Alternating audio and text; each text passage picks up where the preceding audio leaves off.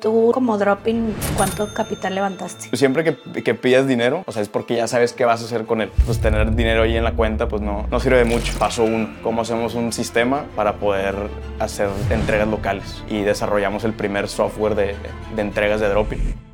Hola a todos y bienvenidos a Crecimiento Digital, el podcast. El día de hoy nos acompaña Jorge Abdo, fundador y director de Dropping. Hola Jorge, bienvenido. ¿Qué onda? Gracias por recibirme. No, hombre, gracias a ti por venir. Pues vamos a platicar de tu historia de emprendimiento, de cómo surgió Dropping, pero desde antes de que existiera Dropping. Ok. Quiero platicar contigo de, pues primero que nada, ¿qué estudiaste? Que estudié, estudié programación en, en el TEC, eh, ITC. ¿Y terminaste tu carrera? No, o sea, llegué como a semestre sexto o séptimo y ya, ya tenía dropping, ya tenía la consultoría, estaba como que muy enfocado en, en hacer software y tomé la decisión de, de pues, perseguir el emprendimiento. ¿Y qué dijeron tus papás de esta decisión? Pues fue, fue una conversación, pero pues en el segundo que me di de baja me puse a chambear, así que, o sea, 100% chambeando y, y ya vieron que me gustaba mucho y, y ya no me comentaron más. ¿Y empezaste tú solo a hacer esto?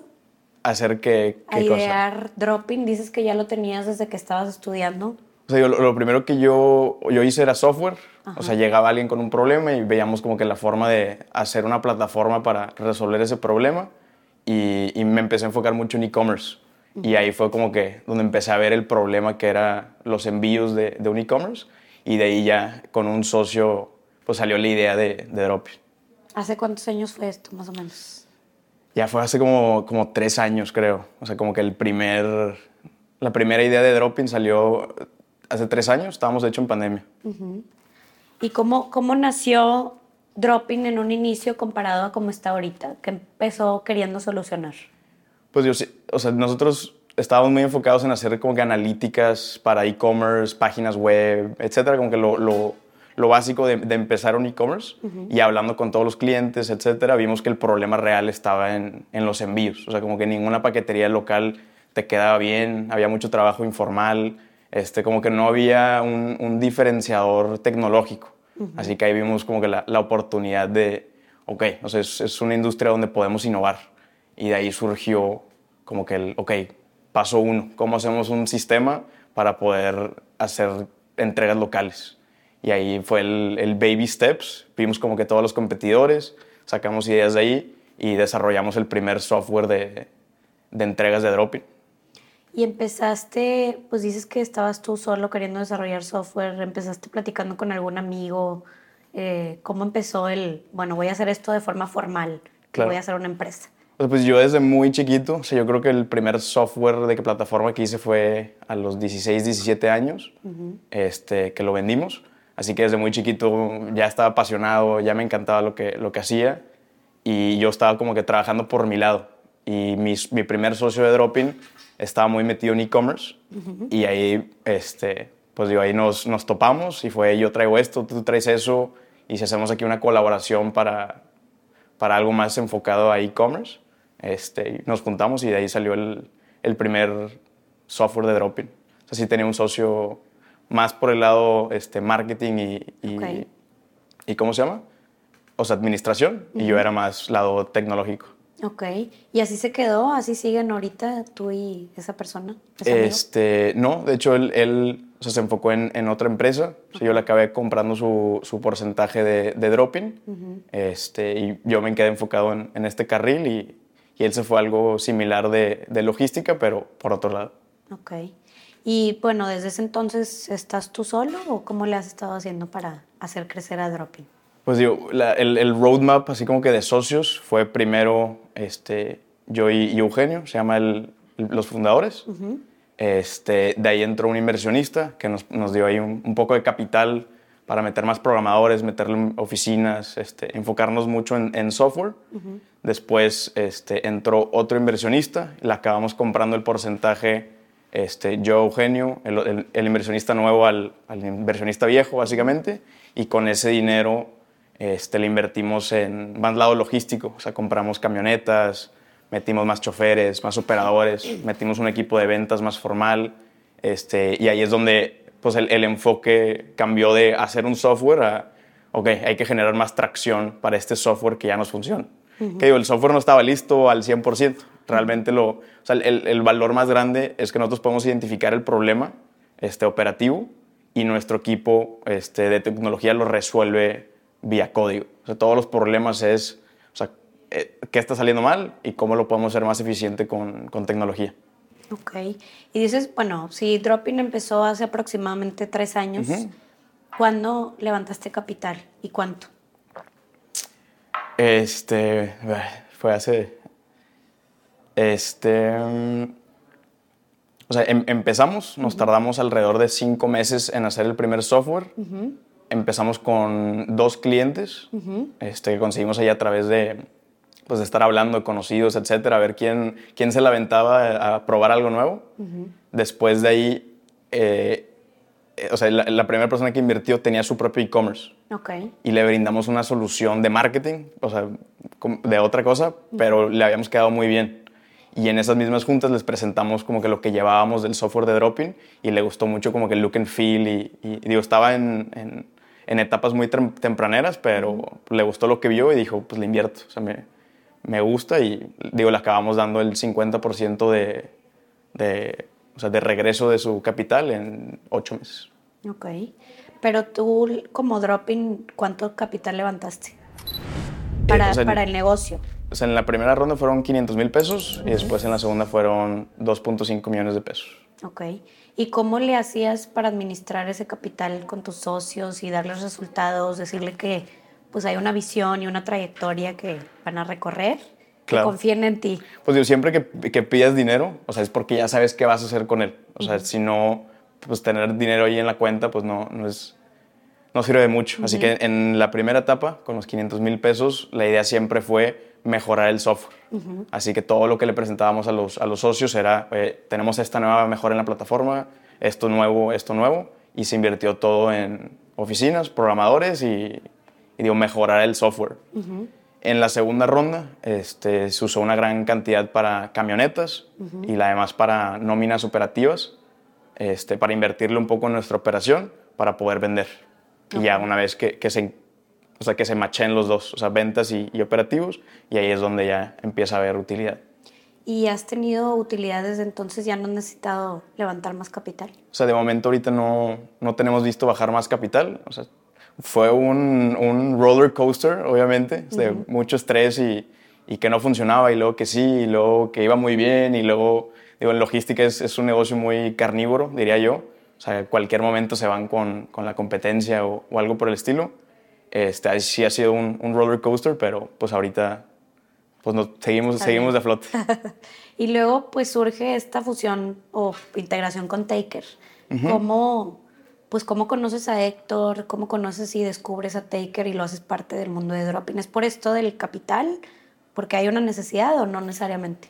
Digo, realmente, o sea, Taker o sea, manejaba también sus envíos locales y muchas veces pues competíamos ahí con los clientes, o sea, se venían a Dropping y luego a Taker y luego Taker y luego Dropping.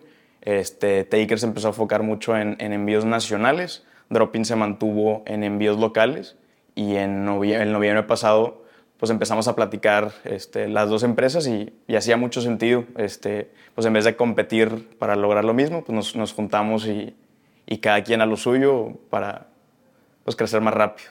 Y ha funcionado muy bien, los dos, la verdad, estamos muy contentos y, y pues seguimos creciendo, es lo importante.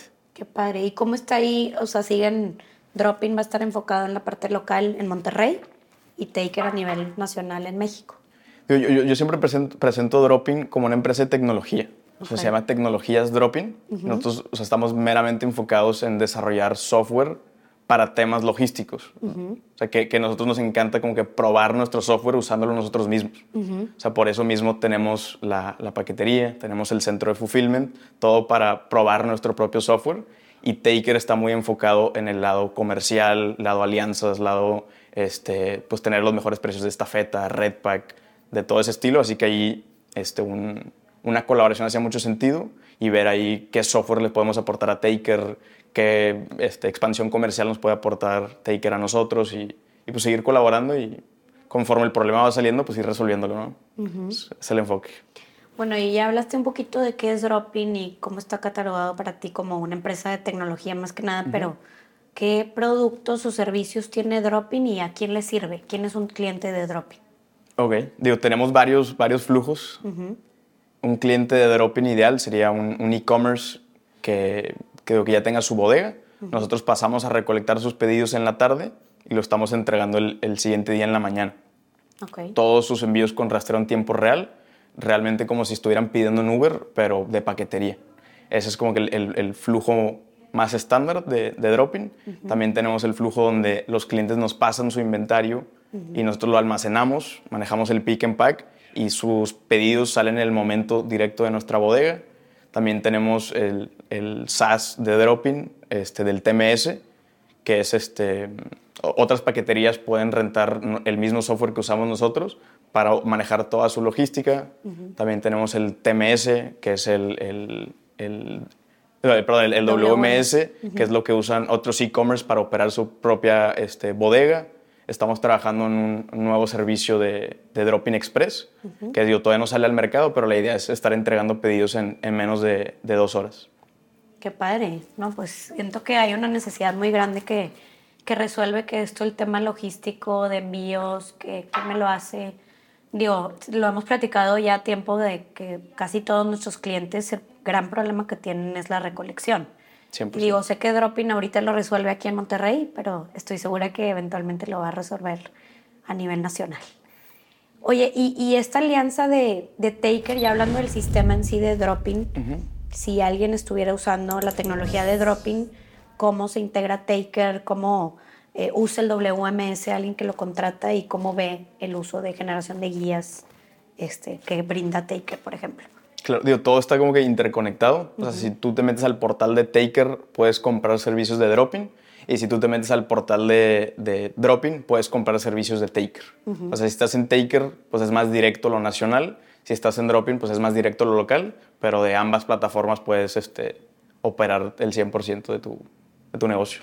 Y un, un, negocio que pues tiene tienda física, que no tiene bodegas, ¿cómo se beneficia de un dropping? Porque pues digo, con todo este catálogo tan amplio de productos, uh -huh. este, pues veo que tienen lo del WMS, lo de las, el fulfillment y demás, pero ¿cómo llega un e-commerce y te dice, necesito la tecnología que me ayudes? ¿Y cómo tú identificas que hay una necesidad y que la puedes resolver?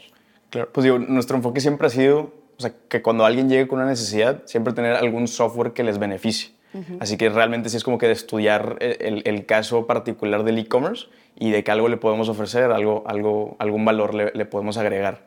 Este, pero cuando te metes mucho a tienda física, uh -huh. realmente el, el, primer enfoque es este, cómo digitalizarlos, o sea, cómo, cómo hacer que sus ventas en e-commerce sean mucho más que en físico. Porque en físico te estás casado a, pues, a un radio pues, de las personas que te pueden venir a visitar y comprar. O sea, con e-commerce, si lo manejas correctamente y si te alías con, con Grow también, este, pues yo puedes vender en, internacionalmente sin ningún problema. O sea, no, no te casas a, a, una geolocalización. O sea, realmente ya estás para que el mundo te compre.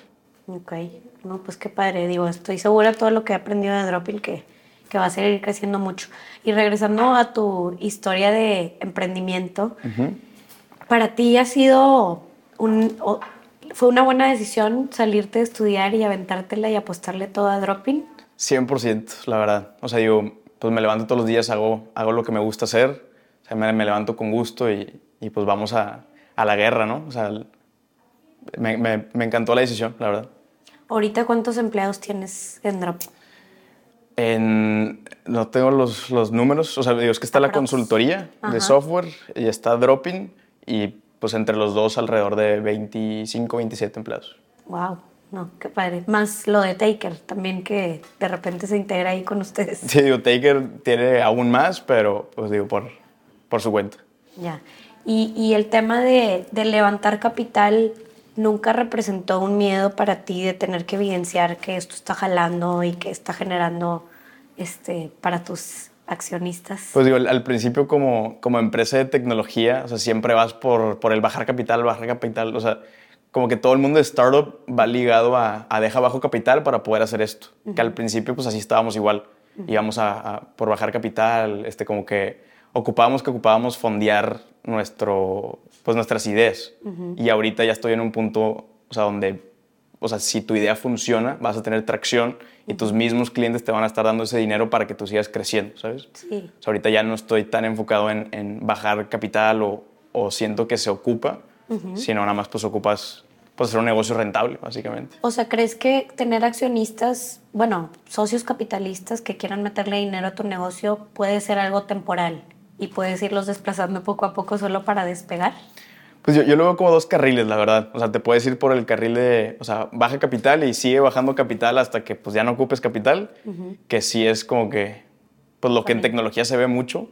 O te puedes ir por, pues baja solo lo que ocupas para que cedas la menor cantidad de tu empresa posible y una vez que tengas tu MVP, este, lánzalo a, a mercado y si tienes tracción, pues tienes un negocio y si no tienes tracción, pues inventa otro diferenciador hasta que funcione. Oye, ¿y nunca te llamó la atención ir pues a un Y Combinator o realmente apostarle a alguien? Pues tú con el perfil que tienes siento que eres super ad hoc para que inversionistas de todo el mundo se interesen, porque siempre buscan al CTO o al programador, al tech savvy. ¿Nunca buscaste algo más grande que en Friends and Family? Pues sí, sí nos metimos a, al, al, YC o a, diferentes programas como que de bajar capital, uh -huh. pero siento yo que son más como que de mentoría, uh -huh. este de, o sea, te enseñan diferentes casos de, de, éxito, casos de fracaso, como para que te des una idea. Uh -huh. o sea, en ese sentido sí nos ayudó mucho, pero digo, bajar capital es todo un trabajo este, y yo prefería enfocarme en, pues, en la operación, o sea, en el negocio, o sea, crear una solución este, real y, y con la, la idea de que si solucionamos algo que se ocupa solucionar, el, el, dinero está por detrás. Pues qué padre, qué padre. Pues bueno, ya finalmente, como está ahorita dropping, ahorita te preguntaba uh -huh. de que no sé si 10 años es demasiado, pero ¿cuáles son los cambios que visualizas que van a pasar en 5 o 10 años? ¿Y cómo lo visualizas al negocio y a ti en dropping? Claro, digo, pues en, en cinco años, o sea, es seguir siguiendo nuestra misión, que es más paquetes en menos tiempo Uh -huh. eh, digo, hemos metido el fulfillment, o sea, para que cuando nos den nuestro inventario, pues salga más rápido, o sacar este nuevo flujo de envíos express para que sea aún, aún más rápido, o saber un algoritmo de optimización de rutas nueva para, para poder que se entregue todo más rápido. O sea, siempre vamos muy orientados a, a, poder entregar la mayor cantidad de paquetes en el menor cantidad de tiempo. Uh -huh. ¿Cómo lo vamos a hacer o, o, o, o, qué feature vamos a sacar en estos cinco años? Pues vamos a ver, pero esa es la idea, o sea, poder entregar la mayor cantidad de paquetes en el menor este, tiempo posible. Pues qué padre. Pues nada, yo creo que es todo. Muchísimas gracias, Jorge, por, por darnos toda la historia de Dropping y fue un placer. Gracias. Muchas gracias a todos por escucharnos. Si les gustó esta historia y la quieren escuchar completa, escríbanos en los mensajes.